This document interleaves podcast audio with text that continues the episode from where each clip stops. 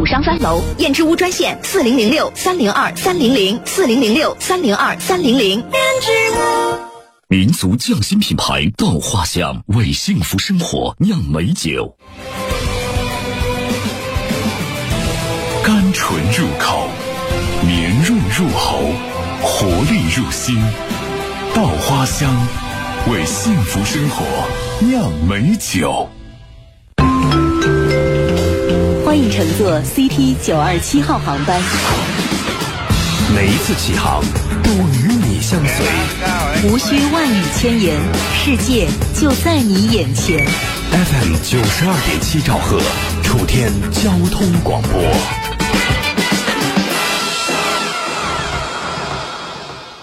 好吃老由商务用酒新选择黄鹤楼酒沉香冠名播出。好宽带用移动，最佳好礼等您来领。本时段路况由湖北移动特约播出。移动宽带新用户购三十元五 G 叠加包，最高赠送十 G 国内流量，畅享一百兆宽带和 TV 高清电视。老用户送智能组网，智慧看家，更多精彩会员权益。移动新服务，智慧千万家。九二七城区路况。听交通宝贝亚楠介绍半点路况。好的，一起来看一下，现在过长江通道，我们看到长江二桥的压力还是比较大的，往武昌方向，从桥面一直到下桥，已经接近和平大道，现在都是一个排队通行的状态。反方向没有问题，二期长江大桥也已经没有问题了。再来看到过汉江通道也都是平稳通行的，汉口方面解放大道都已经正常了。那现在的建设大道依然是取水楼，然后往台北路以及台北路的双向，还有菱角湖路往建设大道。再来看到的是香港路往台北路方向。整体这一段路程的滞留还是存在，需要一定的时间。二环线现在唐家墩往竹叶山立交双向也是通行缓慢的，长青路高架往长青立交方向也会通行稍微缓慢一些。继续来看到武昌方面。现在的东湖隧道也没有问题了，但是我们看二环线的水果湖隧道比上一个时间段已经有所缓解，但是呃沈博往八一路沿线隧道内车辆还是通行缓慢的，前方车速比较慢。再来看东湖路依然是往梨园环岛岳家嘴方向也是通行缓慢的，雄楚大道现在卓刀泉南路往洛士路方向通行缓慢，三环线没有问题。最后看到的是汉阳方面龙阳大道陶家岭往龙阳村会通行缓慢一些。好了。祝各位出行顺利，我们下时段再会。做你买车时的参谋，解读玄机；做你修车时的军师，维护权益；做你开车时的朋友，分享乐趣。调频九二七，傍晚六点半，董涛说车，只和车友在一起。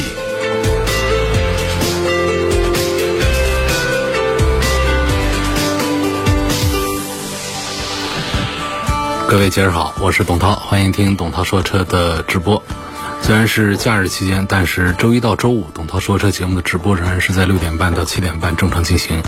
所以各位在收听的同时，仍然可以把选车用车的问题、汽车消费的投诉，像往常节目一样的发送到直播间，参与到节目的互动当中。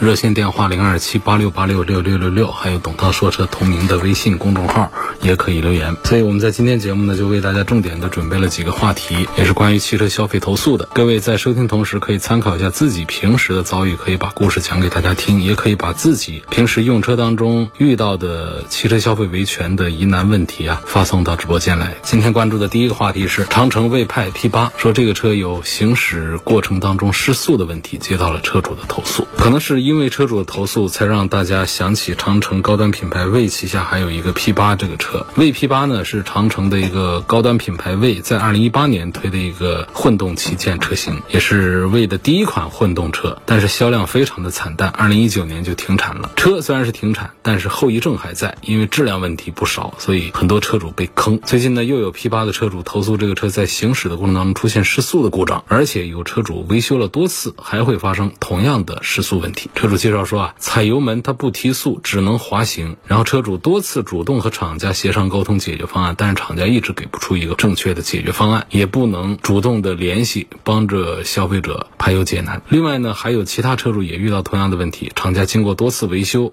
失速的故障还是会发生。厂家要求更换发动机，但是开了两万公里就换新发动机呢？车主们又难以接受，所以这个行驶过程当中，车辆发生失速的故障啊，它是非常危险的。特别是当车辆处在高速行驶的过程中，一旦失速，后车躲避不及，严重的追尾事故就会在瞬间发生。浙江城市之声主持人小北此前也曝光过一个维权的事件，主角正是魏 P 八，说车主啊。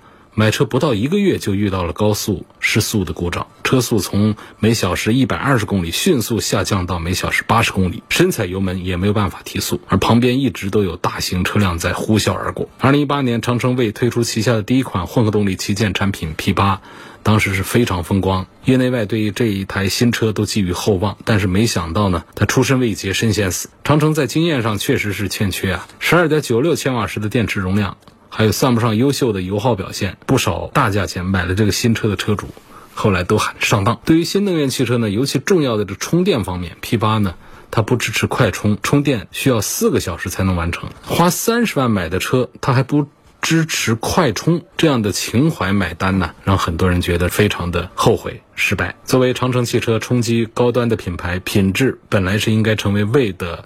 重中之重，但是 P 八的表现来看呢，这套混动系统的可靠性经过不少车主的检验，结论是实在不敢恭维。所以我们认为呢，厂家确实应该在确认产品的可靠性足够之后再投入市场，而不是匆匆忙忙的把半成品就弄上市，让消费者来充当小白鼠。试错的成本看起来是由消费者在承担，但是厂家需要承担的是口碑的崩塌，这个成本其实是更大。为 P 八的停产呢，算是给长城给魏这个品牌。还急于求成的心态敲响了警钟。作为自身品牌的旗舰车型，只有实现品牌和技术实力沉淀之后，再进一步推出产品才是关键。厂家可以说放弃了这一台 P 八，但是对于买了这台车的车主来说，可不是一个轻松的、容易放弃的事情。开车上路还要提心吊胆，时刻担心失速，这个日子过得可是不算快活。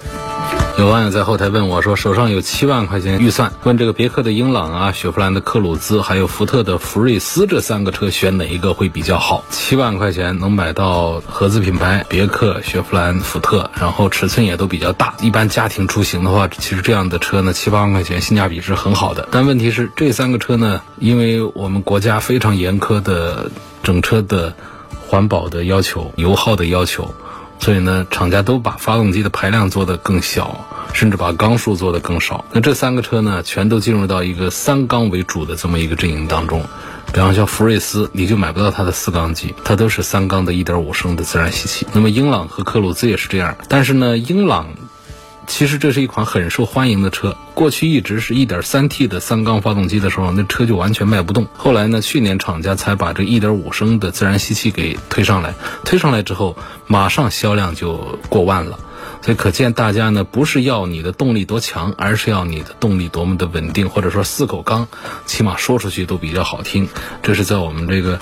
汽车消费市场上啊，一个很普遍的一种心态了。应该说，1.3T 的那个三缸发动机的动力是要远远强于四口缸的1.5升的自然吸气的。但是大家宁可要慢一点的1.5升的四缸机，也不要那快一点的 1.3T。那么在这个雪佛兰科鲁兹上也是一样，科鲁兹和英朗其实是一个车。从现在优惠过后的终端价上讲呢，雪佛兰的科鲁兹实际上跟别克的英朗是一个价了。呃，我推荐在购买的时候呢，首先一个总的方向就是尽量的不。考虑它这个 1.3T，包括这个 1.0T，那克鲁兹还有一点零 T 的，这个都建议不做考虑。为什么？一个是三缸机，这个在使用当中呢，倒是不会觉得发动机就坏了，而是说它公里数大了之后，它的噪音问题、它的震动问题，会让你这个车呢，这个残值上都会不大好。一说是三缸机，就卖的不如四缸机的价格好。另外呢，从现在这个价格体系上设计的呢，1.3T 啊。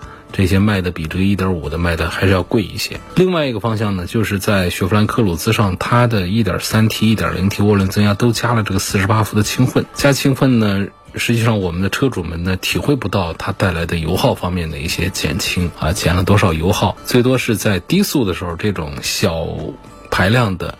小马力的涡轮增压机器低速的时候提速不是不给劲儿吗？那么加了四十八伏轻混之后呢，低速的加速的过程会更加的流畅一些，这是能够给我们带来的一些好处。但是呢，现在很多车主反映的倒不是说。通用家族的四十八伏轻混，包括以奔驰为代表的这个四十八伏轻混呢，时间长了之后呢，它那种报故障码呀，这种出错的情形也还是有。就是这个系统越复杂，它的故障率会越高。反正我们是七八万块钱买一个代步用车呢，不如它的技术上更加的纯粹简单一点啊，就来一个小马力的一点五升的四缸机，来配一个很朴素的六速的手自一体变速箱，这样用起来更加踏实，更加的省心省事儿一些。因此呢，从这个角度上来讲的话，一个是在品牌上，就是一样的价格下呢，我觉得。的，在中国市场上，还是多数人会认为英朗的品牌比雪佛兰的品牌是要稍微高一点点。另外呢，在车内的做工用料这各个方面呢，别克的高端车和这也谈不上什么高端车了，因为别克本身就不是豪华品牌。别克卖的贵一点的车上，比方说二三十万的车上，这些呢，我们来跟这同价位雪佛兰的一些车比的话呢，会发现别克的车的做工用料会讲究一些，会好一点。这也是说为什么大家会认为别克的品牌比雪佛兰的要稍强那么一丁点儿。那么在这个入门的产品上呢，既然价格都一样了，为什么我们不选择一下别克呢？所以在这当中呢，我是推荐呢这三个车啊，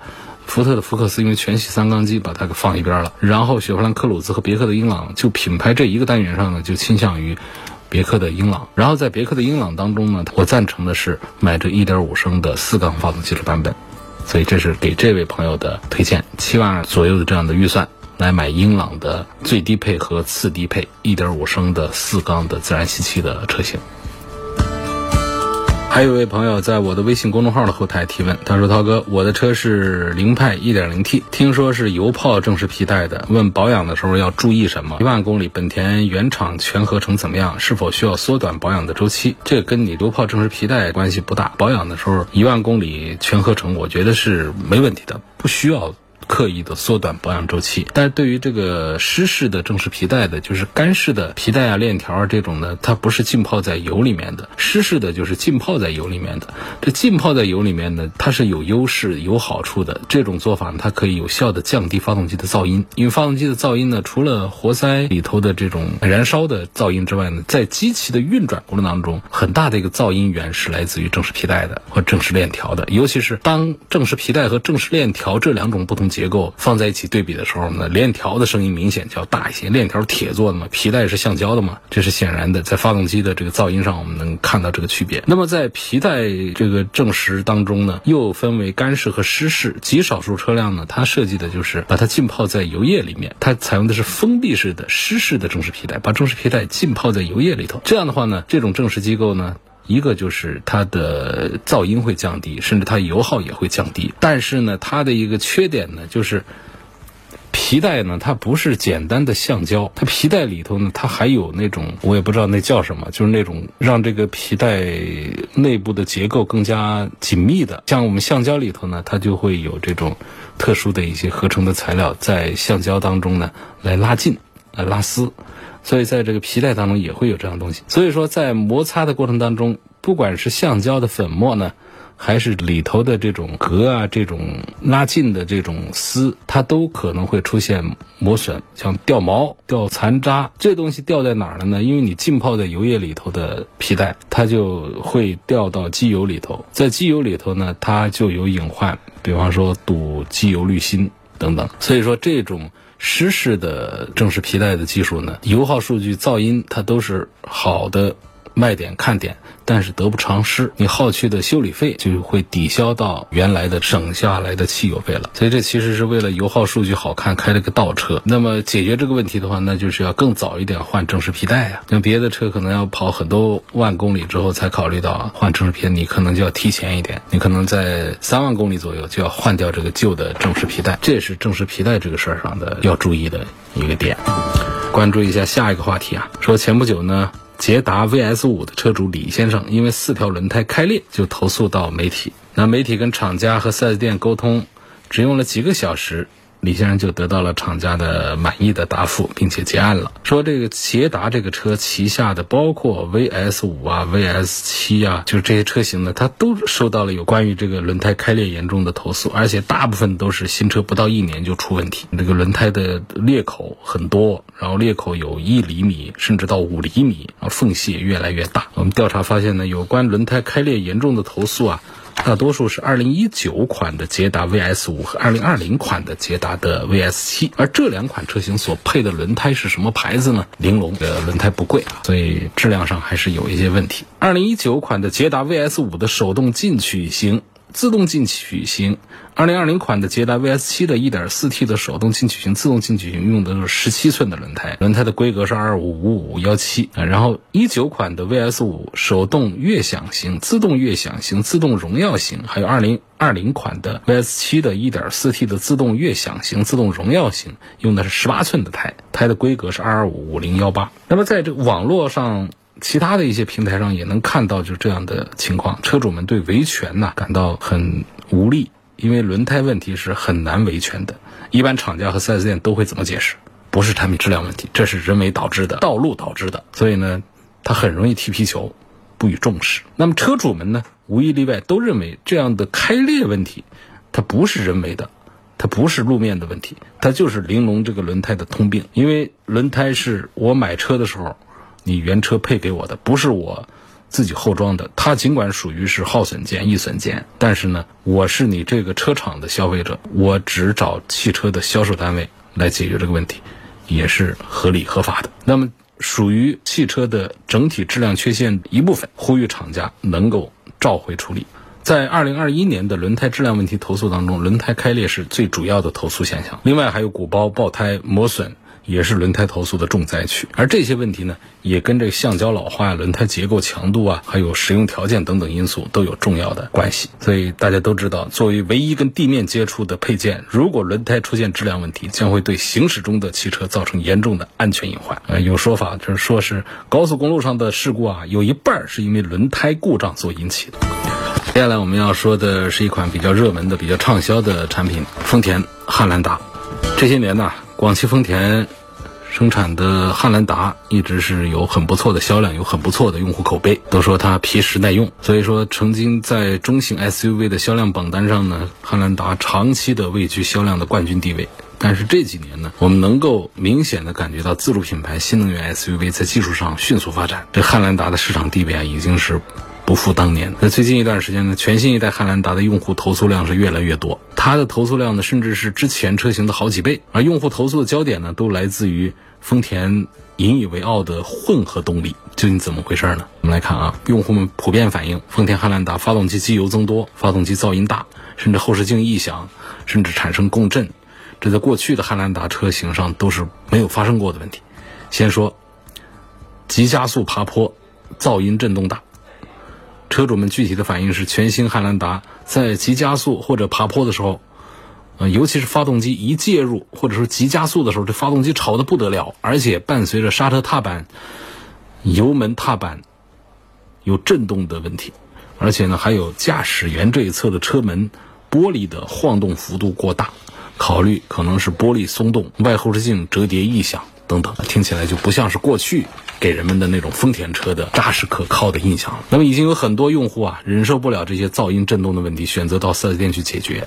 而 4S 店的方案是什么呢？就是抹油处理一下，涂油这个事儿呢，暂时改善一下是有可能，但是解决问题这不是彻底的方案。过一段时间之后，问题还是会再次的浮现。那么现在呢，大部分用户反映，润滑油抹过之后十几二十天，问题又会出现。明显是属于汽车的质量问题。其实丰田汉兰达的噪音问题呢，不只是在中国是这样，美国也这样。只不过美国丰田在去年底的时候呢，发了公告，为车主们免费更换，属于质保的项目。但是中国的汉兰达呢，明明是比美国市场晚上市很长时间，但是仍然把国外的缺陷原封不动的给生产过来。现在有一些人认为啊。有可能是发动机后机脚缺陷所导致的。如果后机脚确实存在缺陷，对发动机的振动抑制不足，除了噪音和振动之外呢，还有可能会加速机脚的老化。原本可以用五年的机脚，可能用个两三年就要换。机脚是什么东西呢？机脚是安装在底盘之上、车架之上来承接发动机的重量的，就是发动机和车辆的底盘之间的连接部位。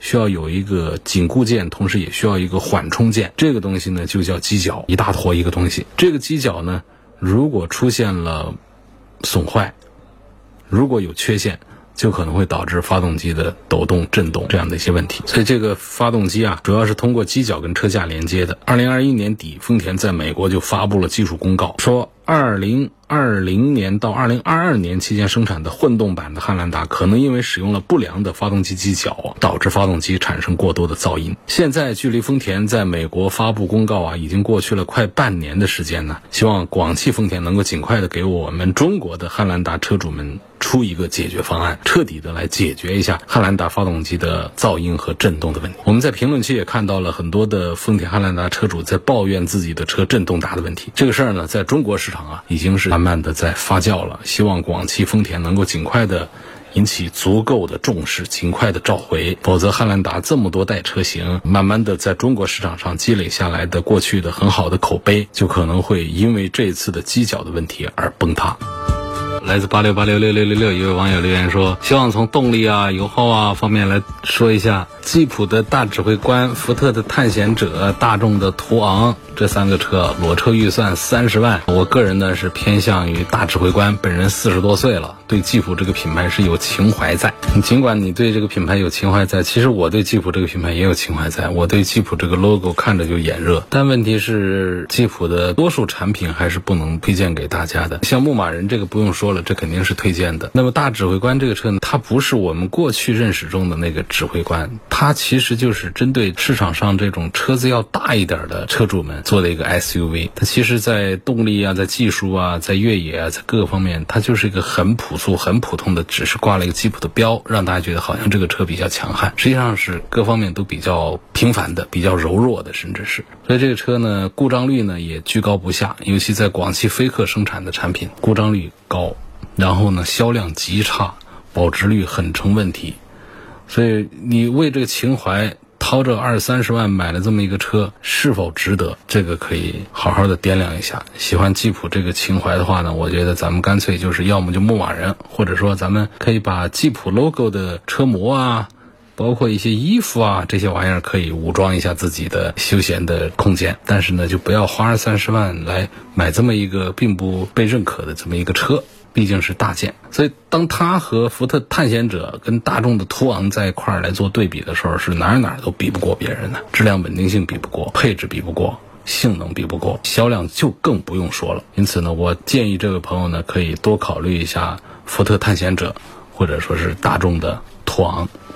李先生他希望从动力、后期保养、质量、油耗方面评价一下凡尔赛的 C5X。李先生如果对这个车感兴趣的话呢，首先我说一段话，然后呢，我觉得最好您能够亲自的到电台门前来试驾一下电台定制版的凡尔赛 C5X。这个动力方面呢，它用的是一点六 T 加八 AT 这套组合呢，你说它是那种很强悍的马力，跑起来特别快，提速很推背，它也不是，但是它也不是那么慢。